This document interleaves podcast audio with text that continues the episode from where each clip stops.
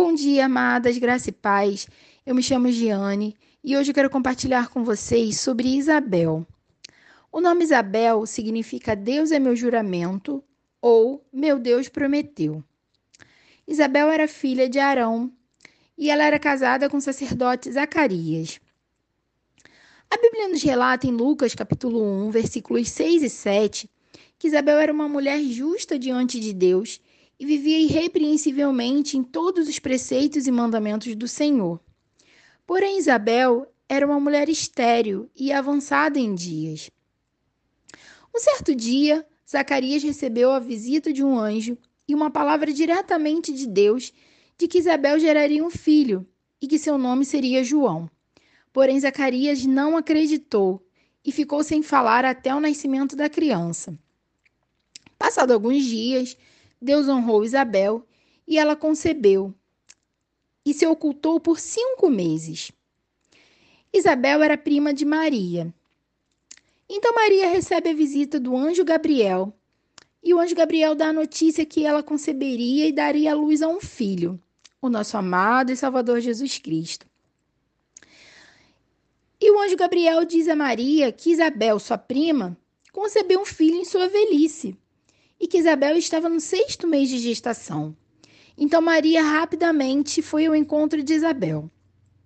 A Bíblia nos mostra que Isabel era uma mulher sensível à voz do Espírito Santo, pois Maria chegou à sua casa e Isabel, ouvindo a saudação de Maria, a criança estremeceu no ventre e Isabel foi tomada pelo Espírito Santo e exclamou em alta voz: Bendita és tu entre as mulheres e bendito é o fruto do teu ventre.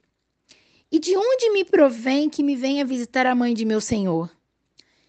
Isabel diz a Maria que logo que ouviu a saudação, a criança dentro dela se encheu de alegria.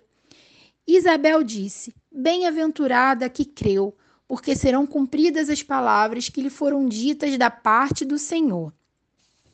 Isso nos revela a confiança de Isabel nas promessas do Senhor e o quanto Isabel ouvia a voz de Deus. Então Isabel deu à luz ao menino e seus parentes e vizinhos foram participar de sua grande alegria. E eles queriam dar o nome ao menino de Zacarias, o nome do pai. Então Isabel respondeu: De modo algum. Pelo contrário, ele deve se chamar João. E questionaram a Isabel: pois não havia, não havia ninguém na sua parentela com este nome. E por sinais perguntaram ao esposo de Isabel, e ele escrevendo em uma tábua, ele colocou: João é o seu nome. Isabel não gerou e deu à luz apenas a um menino. Isabel deu à luz a um propósito. Mãe do profeta João Batista, aquele no qual foi escolhido por Deus para preparar o caminho do nosso Senhor Jesus Cristo. Assim como diz no versículo 76: Tu, menino, serás chamado profeta do Altíssimo, porque precederás o Senhor, preparando-lhes os caminhos. A história de Isabel é um grande exemplo para nós. Pela sua fé imbatível, confiança em Deus, dedicação a Deus e total obediência ao Senhor. Eu fico imaginando o sofrimento de Isabel, vendo a impossibilidade de gerar e principalmente vendo sua idade tão avançada. Talvez o mesmo pode estar acontecendo em nossa vida. Às vezes podemos nos deparar com situações, circunstâncias adversas e podemos até pensar que o que tanto oramos e tanto sonhamos nunca irá acontecer. Mas que neste dia possamos ter a fé inabalável nas promessas do Senhor pois ele é fiel para cumprir. Não olhe para o tempo nem as circunstâncias.